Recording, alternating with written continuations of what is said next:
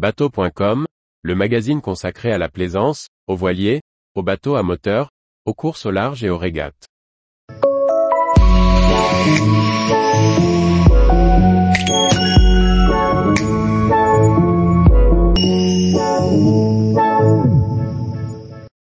Quelles infos sur la sécurité en mer dans le permis bateau?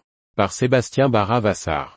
Pour passer le permis côtier, on demande de savoir ce que sont le CROSS, la SNSM ou encore la VHF.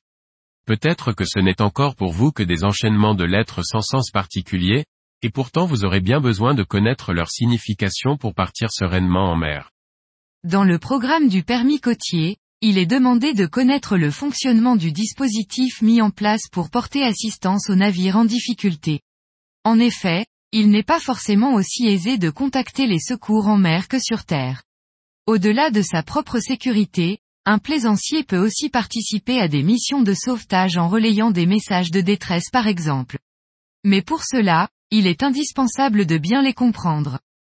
En France, ce sont les CROSS, Centre régional opérationnel de surveillance et de sauvetage, qui assurent cette mission de surveillance et de coordination des opérations de recherche et de sauvetage maritime.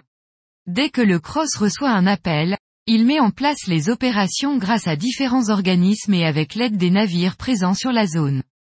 Avant de passer un appel au secours, il faut savoir quel message envoyer. Il existe trois options. Le message de détresse qu'on utilise en cas de danger de mort imminent. Le message d'urgence pour parler d'une situation grave mais sans danger de mort immédiat. Et enfin le message de sécurité pour signaler aux autres navires un danger potentiel pour la navigation. Pour passer votre appel, le meilleur moyen reste la VHF qui est spécialement conçue pour la communication en mer. Le message doit être passé sur le canal 16. Vous pouvez aussi contacter le cross par téléphone en composant le 196. Si ces moyens n'ont pas fonctionné, vous avez d'autres alternatives pour montrer aux autres navires que vous êtes en situation de détresse. Mouvement des deux bras de base en haut. Le feu automatique à main. Hisser les pavillons N et C du code international. Hisser un pavillon avec une boule noire. Un son continu à l'aide d'un sifflet ou d'une corne de brume. Un signal lumineux pour émettre un SOS, trois signaux courts, trois signaux longs puis trois signaux courts ou faire des éclats lumineux grâce à un miroir. Vous trouverez plus d'informations dans cette vidéo sur ce sujet.